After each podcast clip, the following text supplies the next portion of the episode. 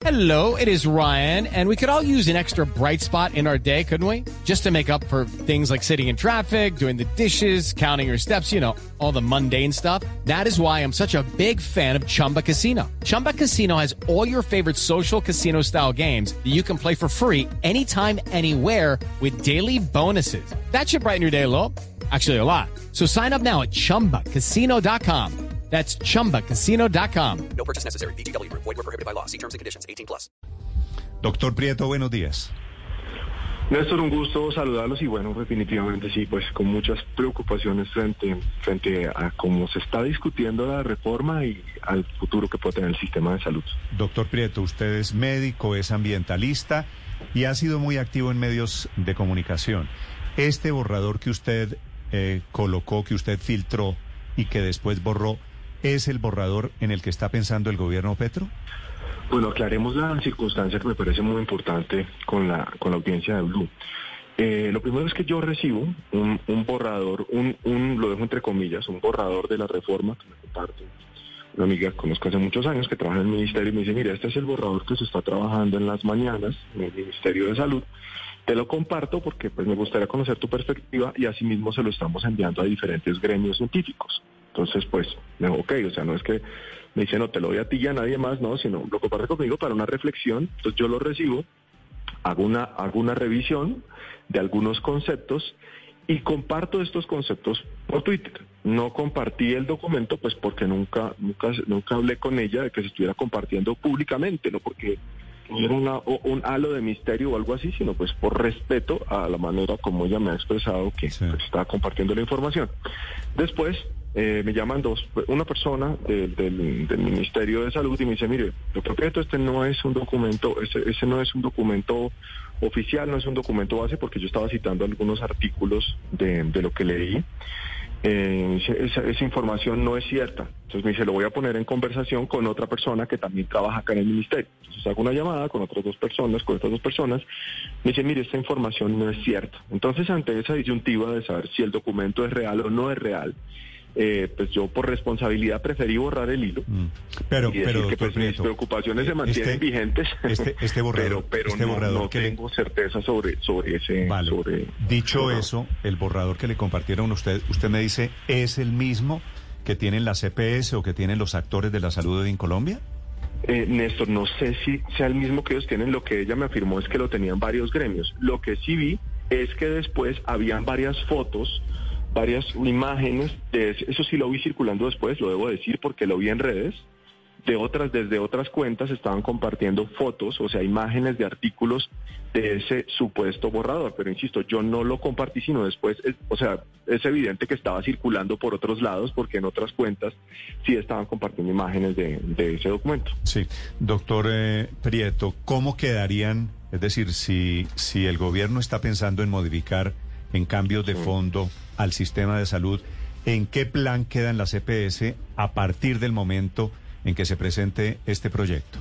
Néstor, creo que usted está dando en el clavo y es que creo que la discusión se ha simplificado muchísimo desde, y lo tengo que decir, por parte de eh, algunos funcionarios del gobierno y también por parte de la oposición. ¿En qué sentido? Es claro que el país necesita una reforma del sistema de salud, todos lo sabemos, pero simplificar esto a convertirlo en una batalla o por destruir las EPS o por defender las EPS creo que es el error. O sea, estamos en un momento de la historia en el país en el que seguramente la discusión de fondo no es tanto, Néstor, si hay que desmontar o no las EPS, sino cómo se mejora el sistema de salud. Si centramos la discusión, les voy a dar unos datos. El error de centrar la discusión solo en decir que el problema la intermediación.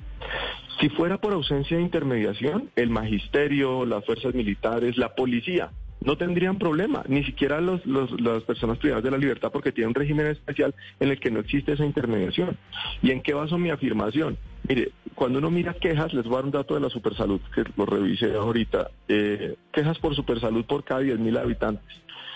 Las personas que tienen, tenemos EPS, 116 quejas por cada 10.000 habitantes ante la supersalud. Magisterio, 292. ¿Y eso? Fuerzas militares y policías, 120 quejas por 10.000 habitantes. Es decir, se quejan más por cada 10.000 habitantes donde no hay EPS. Es decir, la intermediación no es el asunto. Y con esto no estoy haciendo una, una, una defensa ultranza de las EPS que hacen parte del modelo de aseguramiento, sino que hay que ver datos.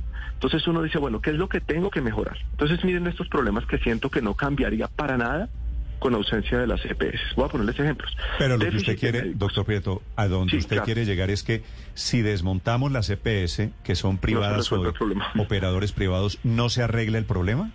No porque, fíjense lo que les digo, o sea, cuando uno mira, es que yo creo que en esto hay que estudiar es datos. Si yo miro, por ejemplo, entre enero y julio de 2022, la, la Supersalud tiene, les doy este dato, 717.913 quejas, ¿sí?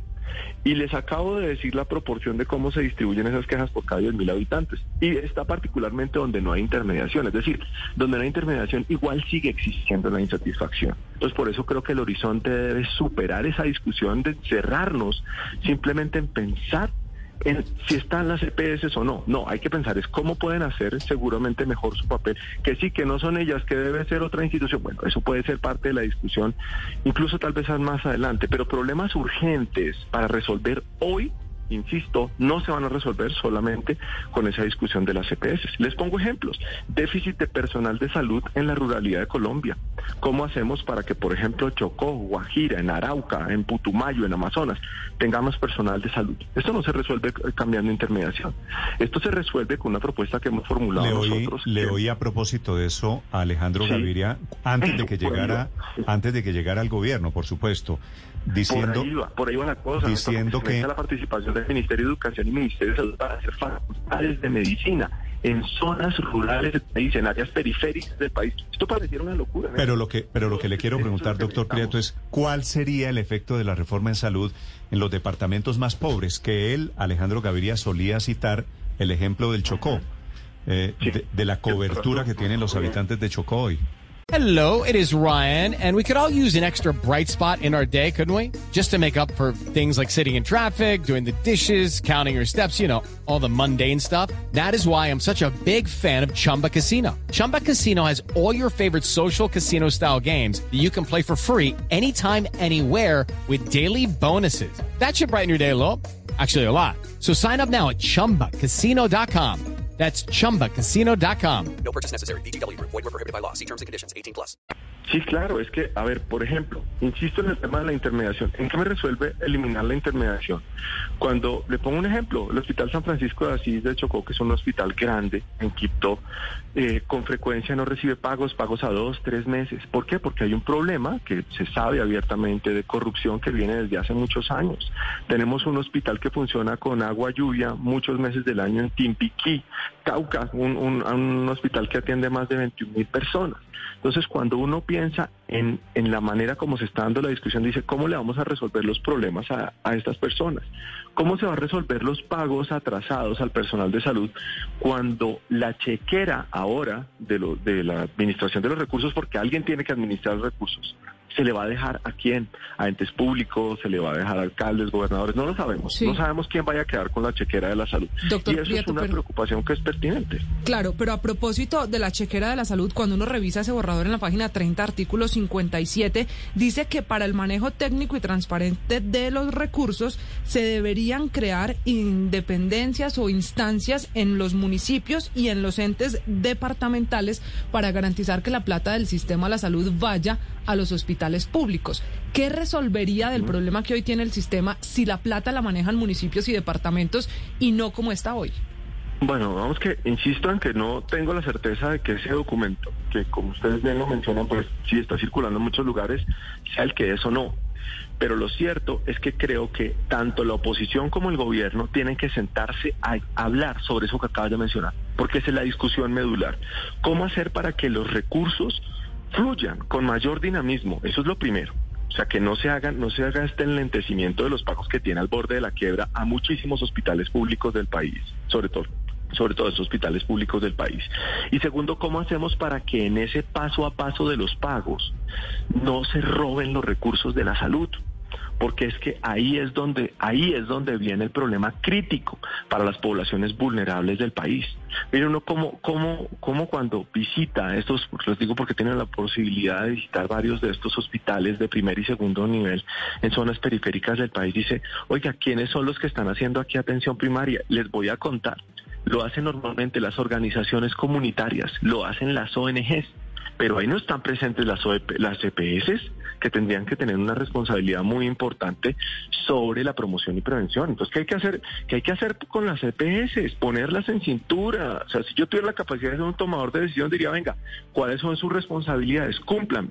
Mire, por ejemplo, lo que pasó en el gobierno Duque durante la pandemia con las ARL alguien hubiera podido decir, acabemos con las ARL porque no le están dando el equipo de protección al personal de la salud. Y lo que pasó, que eso hay que destacarlo, que en, el, en ese momento tuve una controversia con, con, el, con el ministro eh, de Salud, con el, con el doctor Ruiz, y lo resolvieron muy bien. ¿Qué hicieron? Poner en cintura las ARL y de hecho en este momento clínicas y hospitales todavía recibimos equipos de protección por las, por las ARL. Sí, doctor Prieto, pero hablando de las soluciones y un poco del diagnóstico, ese proyecto habla de la prepagada, ataca un poco el sistema de salud privada. ¿Usted estaría de acuerdo con suprimirla del sistema? ¿Esa sería la fórmula para salir de la crisis? Yo creo que eso es un total despropósito y yo no creo que eso haga parte yo no creo que eso haga parte del consolidado de la propuesta, porque no, no creo, o sea, yo no considero, no considero que eso sea parte de la propuesta, porque es que eso sería mm, violar derechos fundamentales, ¿no? En, por ejemplo, libertad de escogencia, la posibilidad de participar eh, de empresas privadas de salud, la libertad de que los pacientes puedan seleccionar a qué quieren pertenecer, si quieren seleccionar una determinada póliza eh, de salud, ¿no? Eso no, yo no creo, pues esto tendría seguramente muchos problemas para, digamos, primero para justificar su propuesta y segundo para ser aprobado. Pero, doctor Prieto, ¿usted cree que una ley puede acabar con las prepagadas en Colombia? No, no creo. No creo que esto lo puedan hacer así, así de, buenas a primeras, porque insisto, por un lado, mire, existe un asunto de derechos adquiridos. Eso es lo primero, ¿sí? Mm. Eh, segundo, estamos hablando de un asunto de aseguramiento. Entonces, acá hay una complejidad que no se puede quitar eh, de tajo, sino que hay que entender que el sistema de salud, a diferencia y lo, lo puedo decir con, con, con, mucha certeza, a diferencia de los otros sistemas, que obviamente también tienen una complejidad, el sistema de salud tiene una particularidad, es que articula muchas cosas. Si ustedes miran cuando uno habla del sistema de seguridad social en Colombia, está hablando no solamente de salud, está hablando de pensiones, está hablando incluso de todos los beneficios y derechos laborales que tienen las personas. Entonces no es que llegas con una ley y, y ya, y esto desaparece de la noche a la mañana, así no es. Yo no creo que el gobierno eh, realmente eh, el gobierno de Gustavo Petro vaya a hacer una propuesta de esas. No creo, porque insisto, no, no sé cómo la justificaría. Y segundo, además, no veo la necesidad ¿no? de hacerlo. Y tercero, yo no creo que el, Congreso se vaya a, dar una pela de estas que no, pues no tiene ningún sentido. Yo no, yo no creo que quiera y no creo que pueda seguramente meterse con ese sistema de, de aseguramiento privado, que son las entidades de medicina prepagada. Doctor Prieto. y los planes complementarios también. Muchas gracias por acompañarnos esta mañana, doctor Prieto. A ustedes por la invitación. Camilo Prieto, el médico. Hello, it is Ryan, and I was on a flight the other day playing one of my favorite social spin slot games on chumbacasino.com. I looked over the person sitting next to me, and you know what they were doing? They were also playing Chumba Casino. Coincidence? I think not. Everybody's loving having fun with it. Chumba Casino is home to hundreds of casino style games that you can play for free anytime, anywhere, even at 30,000 feet. So sign up now at chumbacasino.com to claim your free welcome bonus. That's chumbacasino.com and live the Chumba life. No purchase necessary. DTW, void, were prohibited by law. See terms and conditions 18 plus.